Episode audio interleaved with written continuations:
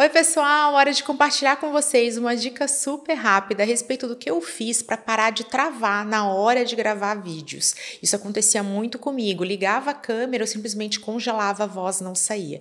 E aí, como é que faz para a gente destravar? E também, como é que faz para a gente ganhar escala e ficar cada vez mais natural no vídeo, depois que a voz até sai, mas a gente ainda não é a gente mesmo no conteúdo?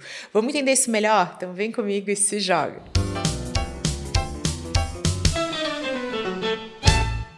Eu sou Camila Renault, consultora de marketing. Durante muitos anos vivi paralisada pelo medo e pela vergonha de gravar vídeos. Vocês que me acompanham por aqui podem ver que eu estou natural, relaxada, não imaginam que eu já passei. Eu tenho diversos conteúdos nos quais eu compartilho com vocês aquilo que eu fiz para superar o medo, a vergonha, a insegurança e também a síndrome do impostor, a crença em que você é uma fraude, a qualquer momento vai ser descoberto que você não é merecedor de estar à frente das câmeras. Tudo isso com contribuía com esse cenário no qual eu congelava na hora de gravar. E esse tema voltou à minha atenção quando, após uma palestra, uma profissional incrível me abordou e comentou justamente isso. Camila, eu fui convidada para dar uma entrevista na rádio. Eu estava ciente que eu ia fazer isso. Eu não me sentia tão nervosa assim. Eu estava até confiante. Mas na hora que apareceu ali no ar, gravando, eu simplesmente congelei. E a voz não saía, as palavras não saíam da minha boca e ficou uma situação super constrangedora. Aquilo aquilo me deixou ainda mais nervosa e eu tô desistindo aqui, tô procrastinando, tô dizendo que nunca mais. Mas eu quero muito gravar, eu quero muito compartilhar conteúdo, eu quero muito construir autoridade. Eu sei que vídeo faz parte dessa equação. Me ajuda o que que eu faço. Por isso que eu vou compartilhar com vocês as duas partes da solução dessa equação. A primeira delas é parar de travar, ser capaz de não ficar congelado, a voz tem que sair e você precisa conseguir prosseguir. A segunda parte é o momento de tornar o seu conteúdo mais natural, que foi também difícil para mim, um baita de um desafio, porque eu não conseguia ser eu mesma nos vídeos. Hoje isso já está resolvido, mas eu vou compartilhar com vocês coisas bem práticas que me ajudaram na vida real. Gente, como tudo aquilo que envolve uma mudança, é necessário, importante, crucial, um pré-requisito que você tome a decisão, que você decida por si que algo é importante para você e a partir daquele momento você vai fazer o que for necessário para mudar. Mudar dói, mudar é difícil, mas mudar vale a pena. É por isso que eu digo para vocês que estar pronto não é um sentimento. É uma decisão. Você não se sente pronto, você decide que está. Isso é essencial, porque em algum momento o teu cérebro vai te sabotar, vai dizer para, sai aí, volta para tua zona de conforto, porque é muito bom estar nela, e você tende a sabotar, desistir ou procrastinar. Então, tomar a decisão é primordial. Tá bom, beleza, decisão tomada, já estive nesse lugar, decisão super tomada, mas e aí, né? O que que faz quando a gente liga a câmera e a voz não sai? Palavra mágica aqui, dessensibilização. Como é que a gente faz para não ficar tão sensível ao ato de ver ali o vermelhinho da câmera funcionando? Eu conversava com vocês numa boa e aí ligava a câmera, eu travava, ficava gelada e saía aquele jeito bem robótico. Olá. E eu tô botando a mão assim na mesa porque hoje eu consigo gesticular, que é o jeito natural. É a maneira como eu me comunico em qualquer situação. Mas quando gravava, quando botava a câmera ali no vermelhinho, eu já tá, congelava e botava aqui a mão grudadinha na mesa, porque eu estava muito nervosa. Então eu não tinha essa consciência, eu não conseguia ser eu mesma. O que, que é essa sensibilidade? É algo muito parecido com quem tem fobia de algum animal. Então, ai, Camila, eu tenho fobia de aranha, outras fobias também, outras situações que você só de imaginar aquilo já está travada. O que, que é feito nesses casos? Você vai se aproximando da ideia desse medo irracional. O medo é sempre irracional, gente. É difícil racionalizar o medo. Quer ir na hora hora do vamos ver, você não pensa, não raciocina direito. E aí, como é que é feita essa dessensibilização? Você começa a pensar na aranha que você tem medo, aí você vê uma foto, aí você consegue encostar na foto, aí você vê uma aranha lá longe, aí ela vai se aproximando até que você consiga segurar um potinho com esse animal que te dá tanto medo e você já não fica paralisado por ele. Esse processo vai tirando, vai diminuindo a sua sensibilidade e é ele que vai fazer com que você não congele na hora de gravar. Meu Deus, Camila, como assim? O que que faz? Eu fico olhando a câmera? É, é mais ou menos por aí. No começo, quando eu congelava demais eu não conseguia destravar e a voz não saía, muitas vezes eu colocava o celular na minha frente ou a câmera e ela estava desligada, mas eu estava falando para ela. Isso me ajudava a me acostumar com a ideia que eu ia aparecer. Eu também fazia isso olhando para o espelho, sem ficar prestando atenção em mim. Sabe quando você olha para um ponto e você se vê meio desfocada, mas você sabe que você está olhando para frente? Eu fazia esse exercício. Às vezes eu gravava verdadeiros vídeos, fazia verdadeiros podcasts ali, só olhando para mim, mas era no espelho, ou era na câmera desligada, ou era no celular. Isso era tudo uma estratégia para que eu me acostumasse e não ficasse tão sensível ao medo da câmera. Aí vem o segundo passo dessa dessensibilização, que é você ligar a câmera, mas você não vai postar. Você sabe que esse é um conteúdo que não vai sair, não vai ganhar ao mundo, ele vai ficar só com você. Hoje, quando eu olho para trás, é claro que eu fico triste por tantos vídeos que eu gravei e não foram publicados. Porém, eu aprendi a honrar essa jornada. Eu sou feliz por isso, porque se não fosse desse jeito, eu não estaria aqui hoje gravando. Então, esse processo de colocar a câmera ligada e simplesmente falar e depois deletar o vídeo ou enviar para edição, não publicar, foi essencial para mim. Você pode fazer isso também com seu celular. Grava, salva, grava, salva e não olharás. Não vai lá olhar o teu vídeo, você não está preparado para isso ainda, você está muito sensível. Isso é tipo você querer ir lá já segurar o potinho com a aranha. Você está só se acostumando com a ideia. E você vai salvando aquilo para que você se acostume com o ato de gravar, para que você entenda que para você gravar é algo natural, faz parte do seu dia a dia. Esse é aquele momento. Eu já tinha esse hábito de colocar na agenda um momento, isso ajuda a gente a não procrastinar, mas é outro conteúdo. Se você tem problema com a procrastinação, vai deixando seu vídeo para depois, me fala que eu faço um conteúdo a respeito desse tema. Mas eu já tinha no momento na agenda, tava lá, tava confirmado, eu gravava e no final eu simplesmente salvava ou excluía ou deixava de alguma forma assim, para eu mesma poder entender que estava gravado, gravar estava na minha agenda, gravar fazia parte de quem eu era, da minha rotina, mas publicar era um segundo passo. E gente, vocês não imaginam quanto a gente relaxa quando a gente sabe que ninguém vai ver isso, porque você não tem medo de gravar, você tem medo da opinião dos outros. A gente não tem medo de se expor, de falar em público, a gente tem medo da crítica.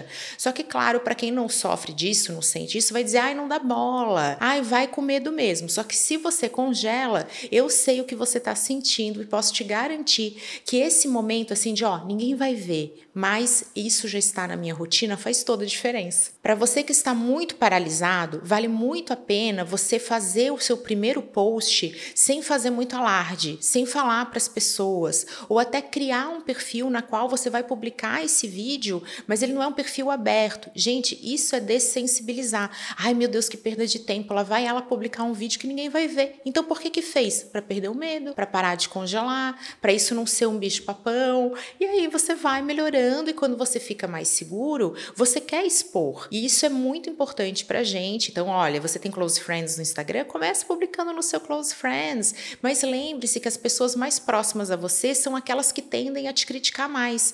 E aqui criticar entre aspas, às vezes é só um toque, é uma dica, ou eles te estranham nessa situação. Até hoje as pessoas mais próximas a mim quando acabam vendo um vídeo meu, consumindo conteúdo, elas estranham muito mais do que quem não me conhece, porque elas me conhecem num contexto diferente. Então, cuidado com essa coisa assim de, ai, minha família. Gente, família não é público-alvo, tá? Então, você precisa gravar para o seu cliente, para o seu mercado. São esses clientes, é o mercado que tem que gostar, não seus familiares.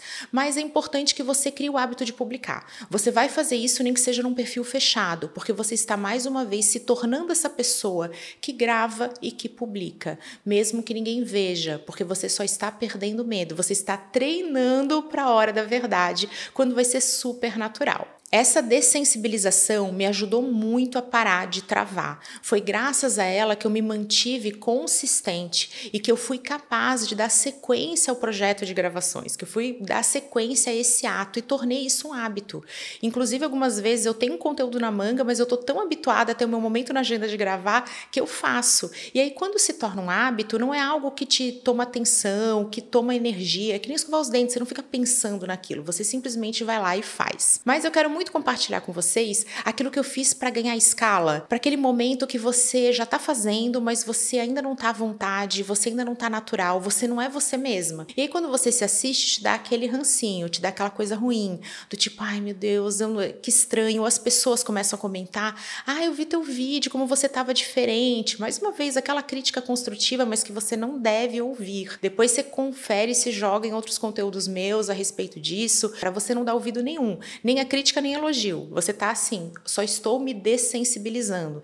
Não é momento de ouvir todo mundo falando do seu medo de aranha. Você só tá vendo a imagem da aranha, você tá se acostumando com ela, é sim.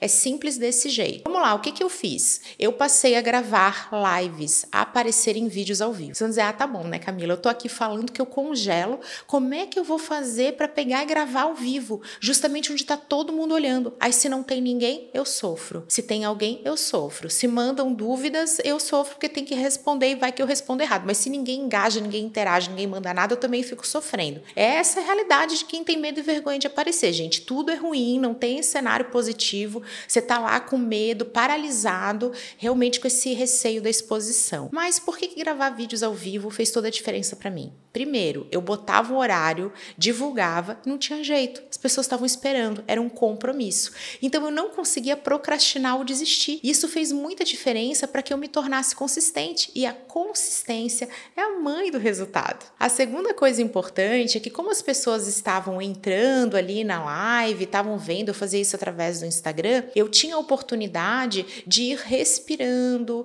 e mesmo assim entendendo que estar em silêncio ali esperando as pessoas entrar fazia parte do rolê. Pô, a pessoa tem um milhão de seguidores, quando tá abrindo a live, ela também fica em silêncio, olhando pro nada, às vezes dá oi para as pessoas, faz parte desse estilo de conteúdo. Era diferente de quando eu tava gravando um vídeo pro YouTube, que eu já tinha que começar com oi pessoal e tal. Hoje, gente, eu gravo lives de uma forma totalmente diferente, mas naquela época, aquele silenciozinho era assim, Camila, tá vendo? Você não está paralisada. Você está fazendo o que todo mundo faz, respirando, esperando e aí sempre tem aquela pessoa que já entra, te dá um oi, você vai respondendo, e naquela interação, malandramente, você se soltou. Justamente por estar ao vivo, estar consistente, não poder desistir ou ter muito mais trabalho para desistir, ter que avisar todo mundo, as lives foram fazendo com que eu me acostumasse a falar com vocês dessa maneira. Para que eu me acostumasse a estar ao vivo, a estar na câmera, a olhar para a câmera, a responder. E quanto mais eu me tornava essa pessoa que não tem medo de aranha, que vai lá e segura a fotinho da aranha. Pode não querer ali pegar na mão, dizer que eu amo aranhas, mas você vai ser capaz de segurar um potinho transparente e entender que aquele ali é só um bichinho. Ele tem seus perigos, mas vocês têm as suas fronteiras, seus limites, mas você é capaz de suportar e tolerar a ideia de gravar conteúdo em vídeo. Eu até comentei com essa profissional maravilhosa que ela deveria voltar à rádio, que ela deveria pedir para gravar alguma coisa em off ou para não avisarem ela que a câmera estava rodando, que o microfone estava aberto e eles estavam no ar. É a mesma coisa do Big Brother. A gente fica chocado. Meu Deus, como é que tal pessoa fez aquilo? A gente esquece que está sendo filmado.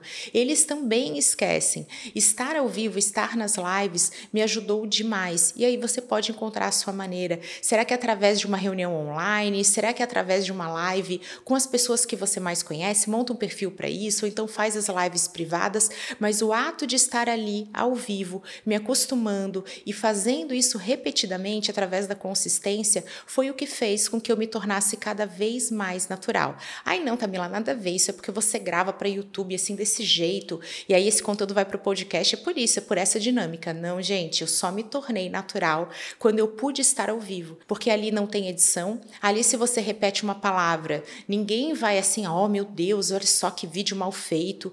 Você sabe que você não pode parar e desistir, então você deixa fluir. E aqui, quando eu tô gravando para vocês, igualzinho eu tô agora, algumas vezes eu tropeço na palavra, eu repito a palavra e depois a edição tira tudo. E no ao vivo não tem isso. E aí a gente vai se acostumando a falar. Aqui a Lari maravilhosa, minha editora, não me deixa mentir que muitas vezes, assim, ao longo desse conteúdo, eu teria regravado alguns trechos, porque eu considerava que eles não estavam perfeitos. Hoje eu sei que esse é meu jeito de falar falar, e aí se tiver um errinho aqui e ali, no final vai dar tudo certo. Da onde veio essa experiência de estar ao vivo, cada vez mais gravando desse jeito, bem à vontade. Aí quero dar mais uma dica para você. Essa dica é boa. Ai, Camila, não tem coragem de abrir a live. Se voluntarie. Se voluntarie na firma, se voluntarie com amigos, com colegas. Fala assim: ai, gente, me chama para uma live na qual você é meio que convidado. Toda terça-feira, meio de 15, eu recebo profissionais incríveis, muitas vezes para suas primeiras lives. Isso começou com os meus alunos e agora extrapolou. Eu faço questão de ser host, de ser anfitriã de algum profissional dos bastidores que nunca subiu no palco, nunca apareceu na câmera ou fez isso poucas vezes ou não está tão habituado. O que, que é muito legal dessa dinâmica? Ao invés desse profissional se sentir como um anfitrião, que ele tem que segurar o rolê, ele é só um convidado. E é meu papel deixá-lo mais à vontade, falar para ele, e aí ele vai respirando, vai tendo tempo. Se ele está nervoso, eu já noto. E você pode fazer isso com uma super naturalidade. Avise isso para uma pessoa da sua confiança, ou então envie uma DM, entre em contato comigo e fala: Cami, vi ali a sua dica e olha, quero participar do seu conteúdo ao vivo, porque eu também quero passar por esse processo de dessensibilização, na qual você se acostuma cada vez mais com a ideia de ser um produtor, uma produtora de conteúdo, de estar presente através dos vídeos. Tenho muitas outras dicas para compartilhar, prometi que ser um conteúdo curtinho, olha só, tá aqui enorme, porque esse conteúdo dá pano para manga. É muito importante que você se compare e vivencie a experiência de quem é parecido com você. Não se compare com aqueles profissionais que falam vai com medo mesmo, porque isso não vai funcionar para você. Isso funciona para muitos outros cenários. Em algum momento isso vai fazer toda a diferença para você. Hoje eu sou uma profissional do tá com medo? Vai com medo mesmo. Mas no começo eu travava, congelava e essa ideia de que tinham pessoas que superavam o medo só faziam com que eu me sentisse pior. Poxa, tá vendo? As pessoas superam seus medos. Eu não tô aqui congelada, travada, olhando para a câmera e aí nunca vai dar certo para mim. Por isso que é muito importante que você consuma esses conteúdos que falem do medo, da vergonha, mas sempre com alguém que viveu o que você está vivendo agora, porque aí a gente sabe que esse profissional, essa profissional vão te entender também e vão te conduzir para um resultado melhor. Eu espero que vocês tenham gostado. Quero muito produzir mais conteúdos a respeito disso, então compartilhem e também comentem aquilo que vocês querem, porque assim eu faço conteúdo sob medida, que é o meu jeito preferido. Tamo junto, super beijo, até a próxima.